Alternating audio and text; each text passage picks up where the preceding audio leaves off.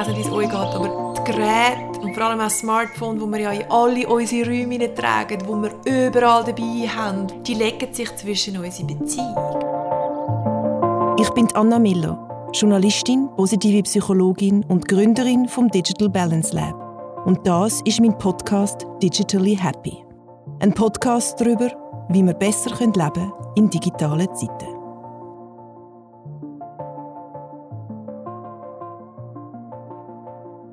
Anna, wann hast du das letzte Mal etwas von deinem Freund gehört?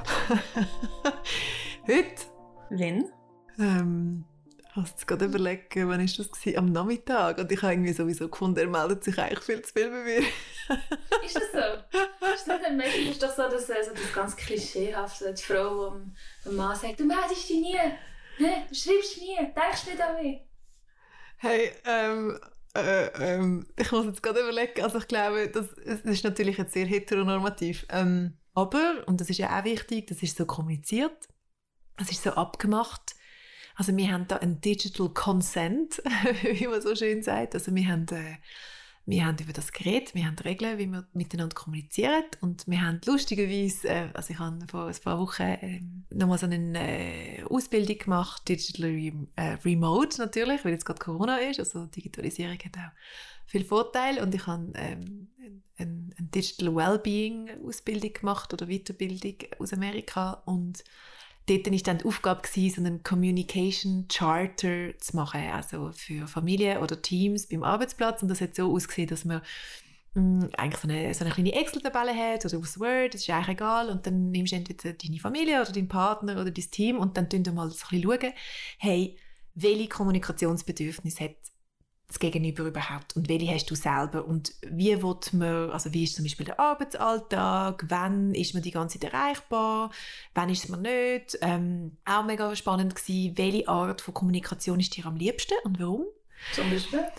Ähm, also zum Beispiel ähm, ist, also haben dann eben mein Partner und ich haben das dann gemacht und haben dann sehr viele neue Sachen irgendwie herausgefunden voneinander. Zum Beispiel hat er einfach so gefunden, hey, Anna, wenn du mir an einem normalen Arbeitstag eine Sprachnachricht machst, vergiss es. Das stresst mich nur. Ich, ich habe keine Zeit, um die abzuhören. Ich habe keine Ahnung, was dort drin ist.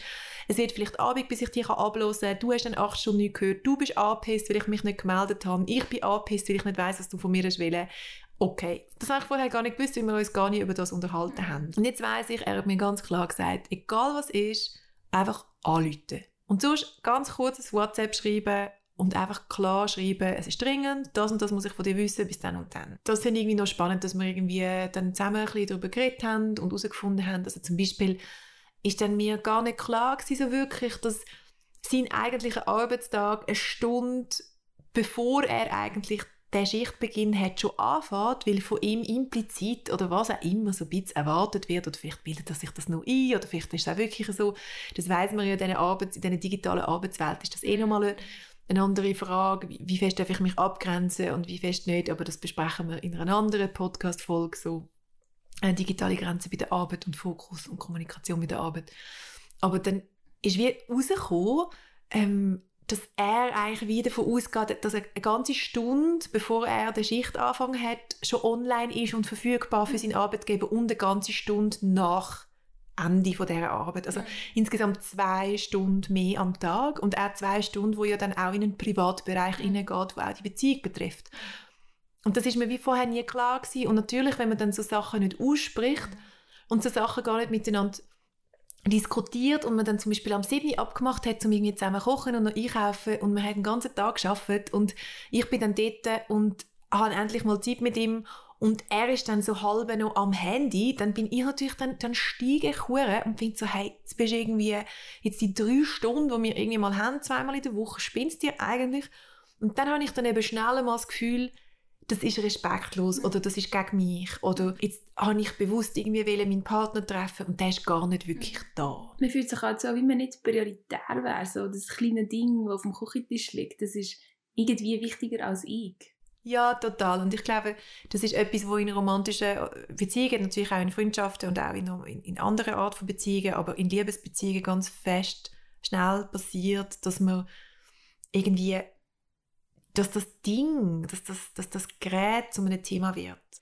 Ähm, ja, also auf die Frage hin, ich tue klar, ich habe klar angefangen zu kommunizieren, ähm, welche Art von digitaler Kommunikation in meiner Beziehung ähm, welchen Impact hat, wenn ich was brauche, was was zu bedeuten hat. Und ich glaube, das ist mega wichtig, untereinander sowohl in der Online-Kommunikation oder der digitalen Kommunikation, wenn man physisch nicht beieinander ist, als auch, wenn wir physisch beieinander sind, ähm, ein paar Regeln zu etablieren oder zumindest vor dem Etablieren von der Regeln überhaupt einmal in eine Diskussion oder in ein Gespräch darüber zu kommen. Wo stehe ich überhaupt digital? Was sind meine Bedürfnisse? Und wo sind wir vielleicht nicht gerade beieinander oder haben vielleicht auch andere Einstellungen? Also ähm, ich tue mich natürlich mega massiv mit dem Thema auseinandersetzen. Das mache ich seit Jahren und ich bin viel sensibilisierter und habe auch viel kleinere Frustrationstoleranz. Also bei mir ist dann schnell mal etwas mega nicht okay. Ja, das stimmt. Also bei mir ist dann auch völlig klar, das habe ich für mich entschieden, wenn, wenn, wenn Menschen zu mir heim, wenn ich einlade oder wenn Menschen irgendwie in einer emotionalen Kommunikation sind oder wenn ich zum Beispiel meine beste Freundin zum Spaziergang treffe und ich muss etwas loswerden, was mich emotional mega beschäftigt und die hat irgendwie noch ihr Handy auf laut, ist einfach schwierig und das finde ich auch mega nicht geil und ich finde, also das Recht nehme ich mir auch aus, einfach dort meine Grenzen zu ziehen und einfach zu sagen, hey, schau, das ist ähm, ich finde, ich möchte jetzt gerade den Raum für mich haben, ich möchte den Raum für uns haben, ich möchte das nicht. Und innerhalb von meinen Freundschaften und auch innerhalb von meiner Beziehung ist das wie akzeptiert und mm, wir haben einfach eine klare Kommunikation und es ist zum Beispiel so, dass wir uns gegenseitig dann sagen, hey, ähm, ich bin mega bei dir, ich bin mega präsent, ähm, ich habe aber jetzt noch mein Handy auf laut gestellt, weil ich erwarte noch einen wichtigen Anruf von meinem Arbeitgeber. Es war aber ein langer Weg, gewesen, bis deine Freundschaft an den Punkt hast, dass wir das alle okay finden. Ähm, ich glaube, es ist nicht immer einfach, wenn Leute in deinem Umfeld hast, die sich noch nicht so damit beschäftigt haben. Das Handy ist ja so normalisiert, dass man es immer in der Handtasche oder in der Hosentasche hat. Ähm, es ist so nach, dass wenn du zu jemandem gehst, der sich noch keine Gedanken darüber hat gemacht ist es fast ein das Gefühl von einem Afro. Also, ich habe früher manchmal, wenn du mir gesagt hast, du dein Handy bitte weg, ist es für mich schon so ein bisschen ein Afro gewesen. So, ich unterstellt sie mir jetzt, ich denke schon bei dir. Es ist ja nicht so wichtig. Und mittlerweile, weil wir zusammen auch viel darüber geredet haben, ähm, weiss ich, was du meinst. Und es stört mich mittlerweile auch, wenn ich mit einer Freundin im Kaffee hocke und sie hat ihr Handy auf dem Tisch, dann denke ich so, hey, könntest du es bitte wegtun? Um, ähm, aber ich finde es recht schwierig, dass man seine Freundschaft und vielleicht Beziehung auf einen Stand bringt, wo das Bewusstsein da ist und dass es wie okay wird. Also weißt, ist es nicht absurd, dass man nicht mehr darüber redet und über alles andere redet man ja. Ich glaube, man redet aber genau auch über sehr viele andere Sachen nicht. Oder ich glaube, also es erinnert mich sehr fest auch an Feminismus und an Sexismusdiskussionen und an Rassismusdiskussionen und an Klimadiskussionen. Es ist ja immer so, dass irgendein paar Leute kommen und sagen, hey, übrigens, es ist Fall nicht so geil, Fleisch zu essen. Und das, das, dann, dann gehst du automatisch in eine Abwehr. Und das nennt sich in der Psychologie nennt sich das kognitive Dissonanz. Das heißt zum Beispiel ganz oft beim Rauchen. Äh, kognitive Dissonanz heißt, dass du Informationen bekommst ah, Rauchen ist zum Beispiel krebsfördernd oder Rauchen ist nicht gut oder Rauchen weiss was auch nicht was, oder? Irgendwie die zwei, drei negativen Punkte und dann merkst du, fuck, aber ich rauche, fuck, scheiße. Mhm. Ich kann mein Verhalten nicht mehr rechtfertigen. Mhm. Weil das ist Dissonanz, oder? Es ist, der eine Teil von deinem Hirn sagt, ja, aber Rauchen ist im Fall mega geil und ich liebe es im Fall mega und der andere sagt, wieso nicht? Das heißt, deine Weltsicht ist in dem Moment nicht mehr konsistent mit der Information, die du von außen bekommst und darum musst du die abwehren. Mhm. Also weil Sonst müsstest du dir ja eingestehen, dass du eigentlich auf gut Deutsch ein Doppel bist, der den ganzen Tag das Falsche macht. Und das ist wie so ein bisschen unangenehm. Mhm. Und darum tun wir die ganze Zeit unser Verhalten rechtfertigen. Und die meisten Menschen haben sich ja nicht am Morgen sind nicht aufgestanden und haben aktiv gefunden, mm, ich habe jetzt mega Bock, 10 Stunden am Tag an meinem Smartphone rumzuhängen und im Fall alle aktiv mega herz ignorieren, wo mir etwas bedeutet. Mhm. Also es ist ja auch ein Unbewusstsein und es Mitschwimmen in einer vermeintlichen Normalität, wo halt unbequem wird, wenn die Ersten anfangen Fragen stellen. Ich habe mich früher immer so ein bisschen angegriffen von dir, weil du mir ja wie auch unterstellt hast, äh, ich mache etwas falsch. Ich habe dir auch hart unterstellt, dass du etwas falsch machst. Und ich glaube, das ist ich habe es auch so empfunden. Ich habe es auch, ich habe euch, also ein Kollege von, von uns, der Lia, den kennst du ja auch sehr gut, der hat dann so gefunden, ja, aber du bist auch immer so hureneiß hart moralisierend unterwegs gewesen. Und das stimmt. Und ich glaube, es hat mir aber auch müssen klar werden mit den Jahren und mit der ganzen Auseinandersetzung mit der Debatte, dass das glaube ich, auch immer zu einem aktivistischen Kontext dazugehört, dass du, wenn du mal checkst, dass etwas mega hart nicht gut läuft, dann wirst du automatisch, glaube am Anfang ein radikal. Und vielleicht bleibst du es auch ein ganzes Leben, aber ich glaube, deine, Defini deine Definition oder deine Suche danach, auf welcher Seite du möchtest stehen und wie du zu etwas stehst, fängt immer auch durch eine Ablehnung von einem Ist-Zustand an, weil sonst könntest du dich gar nicht von dem Ist-Zustand unterscheiden, oder? Und, und ich glaube, jeder Mensch, wo keine Ahnung, wo vegetarisch anfängt essen oder vegan anfängt essen oder feministisch ist, kippt dann meistens eigentlich in den ersten paar Monaten oder Jahren in eine recht krasse Antiposition und irgendwann kannst dich aber glaube ich versöhnen und findest so hey, es stimmt für mich und ich mache das so und ich muss den anderen wie ich kann es anbieten ich kann es vorleben aber ich kann ihn wie nicht bekehren. Darum ist es auch wichtig jetzt zum zurückkommen auf die Liebesbeziehung. Das ist ja digitaler Consent heißt eben auch dass es wichtig ist dass er überhaupt mal anfängt darüber reden. Und dass jeder für sich ein bisschen überlegen kann okay was ist meine Lebensrealität? Also es hat nicht jeder den gleichen Job. Es hat nicht jeder genau die gleichen digitalen Anforderungen. Es hat nicht jeder die gleichen Hobbys. Es ist nicht jeder gleich digital sozialisiert. Ähm, es ist nicht, es ist, das ist auch noch ein wichtiger Punkt und das werden wir sicher auch noch in einer Folge ansprechen. Es ist nicht jeder gleich sensibel. Was aber ganz, ganz wichtig ist, ist der Punkt vom sich wertgeschätzt und gesehen fühlen. Und ich glaube, das ist ein mega wichtiger Punkt, wo ich auch irgendwie in der heutigen Folge mega fest darauf eingehen ähm, weil, weil es einfach wie psychologisch betrachtet ganz klare Fakten gibt oder auch Punkte gibt, was gute Beziehungen ausmachen. Und gute Beziehungen sind lernbar. Und ich glaube ganz oft, wenn Beziehungen nicht mehr gut funktionieren, hapert es ja an der Kommunikation. Und es hapert ja in der Kommunikation, weil der eine meistens anfängt überkommunizieren und der andere anfängt unterkommunizieren. Also es gibt verschiedene Dynamiken zwischen Paaren. Es gibt natürlich die Hitzköpfe, die sich alles gegenseitig an den Grind rühren und dann gibt es die, wo vielleicht auch beide sich zurückziehen, aber ähm, die Intensität von, von, und die Art und Weise von Kommunikation hat mega fest, ähm, zeigt mega fest, wie es einem Paar geht und ganz, ganz, ganz, ganz oft entstehen Beziehungsprobleme ja eigentlich eben dann, wenn der eine oder beide sich nicht mehr gesehen fühlen, nicht mehr wertschätzt fühlen, nicht verstanden fühlen. Wenn sie das Gefühl haben, ich rede jetzt die ganze Zeit auf den ein und er checkt nicht, was ich meine. Oder ich habe doch gesagt, was ich will oder was ich brauche und er hat es wieder vergessen. Oder ähm, ich, ich, ich, äh, es geht mir nicht gut und du merkst es gar nicht. Natürlich hat es Kommunikationsschwierigkeiten schon vor der Digitalisierung gegeben, also die sind ja so, so, so groß und so, so alt wie die Menschheit. Und trotzdem können wir mega viel machen, auch in digitalen Zeiten, um irgendwie mehr, mehr Präsenz in Beziehung zu bringen und vielleicht auch mehr Bewusstsein in Beziehung zu bringen und vielleicht auch mehr aktiv den Raum, den Beziehungsraum auch zu schützen. Vor allem, ich weiß nicht, wie es euch geht, aber eben das, das die Geräte und, und vor allem auch das Smartphone, wo wir ja in alle unsere Räume tragen, wo wir überall dabei haben, wo wir immer in der Hand haben, wo wir im Schlafzimmer haben, wo wir beim Kochen haben, wo wir vielleicht sogar beim, auf dem Esstisch haben, die legen sich zwischen unsere Beziehung. Mhm. Also da ist immer eine Außenwelt, die mit uns gleichzeitig kommunizieren wie der Partner mit uns kommunizieren. Und in der Fachsprache nennt man das ja Fabbing. Ist dort die Bindung zwischen zwei Leuten grösser, wenn das Handy nicht im Raum ist? Ja und nein ja, auf jeden Fall. Also ihr könnt das mal probieren. Äh, ihr könnt mal das Handy wirklich, äh, keine Ahnung, eine halbe Stunde wirklich ganz ausschalten und in einen anderen Raum tun und dann könnt ihr wie mal schauen, wie ist die Energie im Raum.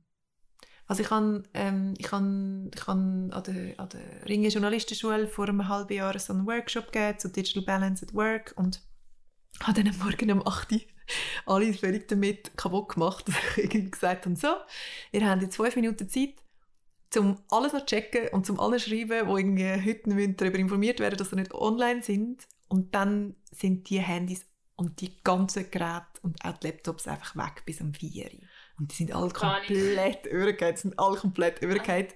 Und dann hast du richtig so gemerkt, um 5 ab 8 Uhr, hey, die Konzentration und die Präsenz in dem Raum, das ist unglaublich gewesen. Und dann haben die ersten zwei, drei haben wie so als Feedback schon so hure krass, sag, sie, haben, sie wissen nicht, wenn die ganze Klasse letztes Mal wirklich so präsent war und das spürst du, du spürst die, die, die gedankliche und emotionale Anwesenheit von Menschen, spürst du. Das spürst du in der Beziehung Das spürst, das spürst.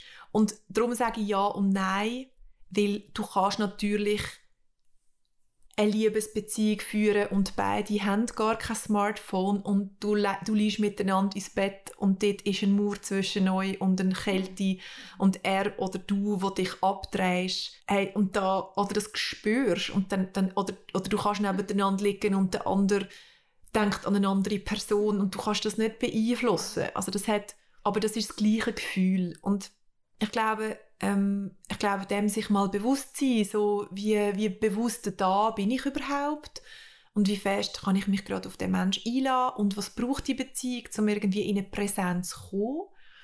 Und ich glaube, die grundsätzliche Frage nach, nach wie achtsam begegnen wir uns, ist mega schöne und mega wichtige und eben innerhalb von dieser Achtsamkeit ist halt die, die Frage von, wie viel lade ich noch in die Beziehung rein und wie viel vom Digitalen lasse ich noch in die Beziehung rein. Ähm, einfach eine Frage, die zu dieser Achtsamkeit wieder zugehört. Und es gibt da wie verschiedene Möglichkeiten. Also, ich meine, natürlich kann man auch sagen, man hört einen Podcast zusammen. Ähm, oder man kann auch sagen, man schaut irgendwie zusammen auf Netflix einen Film. Das ist auch überhaupt kein Problem. Ich glaube, das Wichtigste ist, dass man sich ein paar Gedanken kann machen dazu, wie man aufeinander zugeht, wie viel Digitalisierung braucht es in dieser Beziehung und in, dieser, in, dieser, in, dieser, in, dieser, in diesem aktiven Aufeinandertreffen wirklich und wozu dient jetzt irgendwie, wozu dienen die Geräte. Und dann kann man vielleicht auch mal sich wirklich zwei, drei Gedanken vorher machen und auch irgendwie alle Kommunikation und alle Mails und so einfach mal abschließen, bevor man sich zum Beispiel trifft oder zusammen irgendwie ein Night, Date Night hat. Und dann die, die, die wirklich auch ein bisschen schauen, dass man offline ähm, und, und, und physisch irgendwie Sachen miteinander macht, wo irgendwie nicht so viel Screentime ähm, involviert ist, weil man eh schon den ganzen Tag viel zu viel am Handy ist. Und dann kann man, äh, oder man kann zum Beispiel halt auch den Podcast vorher zum Beispiel abladen und, und irgendwie Smartphone auf Flugmodus tun oder man kann zusammen irgendwie ähm, irgendwie mal ganz bewusst einen Film aussuchen und den vielleicht wirklich so ein bisschen old-fashioned irgendwie logisch online kaufen, aber irgendwie nachher abladen und wirklich einfach finden, hey, jetzt schauen wir nur den. Und was ganz, ganz wichtig ist, ist, Liebesbeziehung ist auch Sex. Und Liebesbeziehung ist körperliche Nähe. Und es ist so viel körperliche Nähe, wie du sie sonst in der modernen Welt, in dem Single-Haushalt, Westen, Freundschaftsding nie hast. Außer natürlich mit deinen Kindern. Aber wir, wir leben ja nicht in einer Kultur, wo sich alle immer berühren. Für das glückliche Leben ist, ist physische Berührung etwas vom Allerwichtigsten. Also eine Studie, die vor Jahrzehnten gemacht wurde, sind an Neugeborenen, haben, haben irgendwie raus, hat sich herausgestellt, dass wenn du ein Neugeborenes einfach fütterst und, und, und ihm das Überlebensnotwendigste gibst, aber das nicht anlangst und dem keine Liebe und keine Aufmerksamkeit gibt, dann stirbt das. Also das ist wie es ist überlebenswichtig und, und es ist auch so, dass unser Nervensystem äh, sich beruhigt, wenn du, wenn, wenn, wenn, wenn, wenn, wenn du Kontakt und Wärme spürst. Oder darum, du merkst das schon an dir selber, wenn du jetzt irgendwie zum Beispiel einfach schon allein irgendwie, wenn du durcheinander bist oder wenn du Angst überkommst, wenn du allein mit deinen eigenen Händen irgendwie zum Beispiel deine Beine entlang streichst oder wenn du irgendwie mal an einem Abend gestresst bist und irgendwie deinen Nacken hebst oder irgendwie dich eingrämst oder was auch immer oder ein Bad nimmst, dann, dann kann sich das Nervensystem mega beruhigen.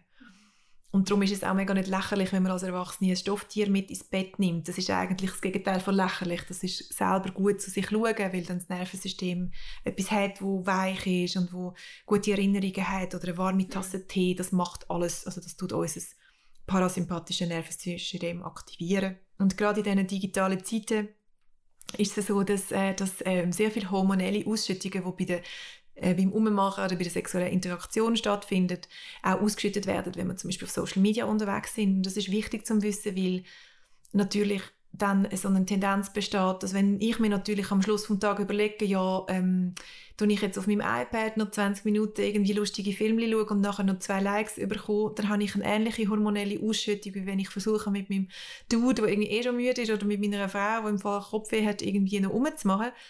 dann gehe ich halt meistens, also ja, dann ist es halt wie so tempted, also, oder dann, dann, dann bin ich so tempted, also ich bin versucht, den einfacheren Weg zu gehen. Es ist einfach so unfassbar einfach, sein Handy zu nehmen. Ich meine, es ist so nach von dir, es ist eine Entsperrung und zack, es ist es gibt eigentlich nichts Einfacheres als das im Prinzip. Ja, und das führt natürlich eben mit der Zeit auch dazu, dass deine Frustrationstoleranz sinkt und du plötzlich einfach so findest, wow, jetzt noch intim werden, jetzt noch, ich bin müde. Und für eine Mail und eine so ein bisschen aufputschen lange noch, aber hey, jetzt noch eine halbe Stunde mich auf dich einladen und dann magst du nicht und dann haben wir nicht duschen und dann ist es mühsam. Und, und dort äh, einfach irgendwie wie sich mal bewusst werden, okay, was mache ich gerade und, und braucht es irgendwie, braucht ein digitales Gerät in meinem Schlafzimmer, braucht es das jetzt irgendwie noch in dem Bett oder ist das Bett eigentlich einfach für, für, für Begegnung da und und, und ja, vielleicht, vielleicht einmal wirklich auch zusammen entscheiden, dass das Smartphone jetzt einfach mal wirklich ein paar Tage oder auch Wochen irgendwie aus dem Schlafzimmer draußen bleibt. Und sich wirklich einen Safe Space und einen Ruhespace gönnen und auch als Paar und vielleicht eben auch mal zum Beispiel sich bewusst Zeit nehmen und sagen, hey, wir gehen jetzt im Fall ohne Smartphone spazieren. Und dann sich vielleicht auch bewusst sein, ja, fuck, dann kann ich vielleicht im Fall einfach mal kein Selfie machen an einem schönen Sommertag. Aber hey, ja, ich glaube, ja. Ähm, ich würde noch gerne den Bogen zurückschlagen zu ganz am Anfang. Wir haben es auch wieder davon gehabt, die Frau, die irgendwie austickt, weil der Partner ihre acht Stunden nicht zurückschreibt. Und das kann ja ein Gefühl auslösen von, du vernachlässigst mich, hast nicht damit gedacht. Ähm, was ja ein großer Teil äh, ist von missverstanden werden und Streitigkeiten innerhalb von Partnerschaften. Wieso triggert es mich, wenn mir jemand acht Stunden zurückschreibt? Ähm, also das hat mega fest mit dem Bindungssystem zu tun. Es gibt äh, das haben irgendwie, also es gibt, es gibt äh, das paar Studien von Bauli von der, aus den 70er, ähm, also Attachment Theory, also die Theorie von der, von der sicheren oder unsicher ambivalenten Bindung. Und das sind so Experimente, die durchgeführt wurden, das kann man äh, nachschauen, das ist sehr interessant. Da hat, also das, das hat dann, da ist gezeigt worden, dass ein Kleinkind schon im Alter von einem Jahr einfach wie ein, ein, ein Bindungssystem einprogrammiert haben, je nachdem, wie ihre Bezugspersonen sind. Also entweder haben sie eine sichere Bindung gehabt, das heißt, sie haben können in Kontakt treten mit der Bezugsperson. Wenn die Bezugsperson sich aber entfernt hat, sind sie aber in einer Sicherheit geblieben, weil die Bindung ist verlässlich war. Das heißt, sie sind nicht dafür bestraft worden, wenn sie selber haben in die Freiheit hineingehen und etwas entdeckt, äh, entdecken. Und sie sind aber auch angenommen worden, wenn sie Kontakt haben wollen. Von den Eltern zum Beispiel? Ja, von der Mutter eigentlich in, dem, in, in dieser konkreten Studie, aber ja, von den Eltern. Und, und dann bei der unsicher ambivalenten Bindung ist es Bindungsstil ist es dann halt einfach so, dass wir die Primärbindung nicht sicher war. Also das Kind hat irgendwie wie gelernt, irgendwie ist es nicht okay, wie ich bin und die, die Bindung ist nicht sicher. Also ich muss irgendwie schauen, dass die Bindung mir nicht abhanden kommt oder ich muss es so tun, als bräuchte ich die Bindung nicht. Ähm, also das heißt, ich, ich, kann, ich kann wie nicht mich darauf verlassen, dass die Bindung bestehen bleibt und dass alles safe ist und okay. Und der Bindungsstil, den hast du dein ganze Leben lang. Mhm. Also der ist einprogrammiert und, ähm, und und das heißt, dass du dann, wenn du einen unsicheren, ambivalenten Bindungsstil hast oder einfach einen nicht sicheren, es gibt drei Bindungsstile ähm, im, im Ganzen, dann und, also, und der sichere Bindungsstil, das sind 30 Prozent knapp von der Bevölkerung. Also 70 Prozent haben den einfach nicht. Mhm. Fertig. Also die Mehrheit von uns hat das nicht. Und, und wenn dort etwas so ein aus dem Lot geht oder nicht ganz klar ist oder nicht ganz sicher ist, dann wird natürlich unsere Angst aktiviert. Und das passiert mega fest unbewusst. Und dann reagieren wir eben wieder mit diesen Coping-Strategien, die ich schon mal gesagt habe, Fight, Flight oder Freeze. Die eine findet dann auch so hure Anfickereien schicken per SMS. Die zweite also dann einfach nice schmollen und findet einfach so, ja, what the fuck, ich brauche dich eh nicht. Und irgendwie die dritte tun einfach, als wäre nichts passiert und die vierte gehen irgendwie dann mit einem anderen flirten oder die fünfte stürzt sich dann in Arbeit, whatever. Also wir haben dann irgendwie recht viel Coping-Strategien.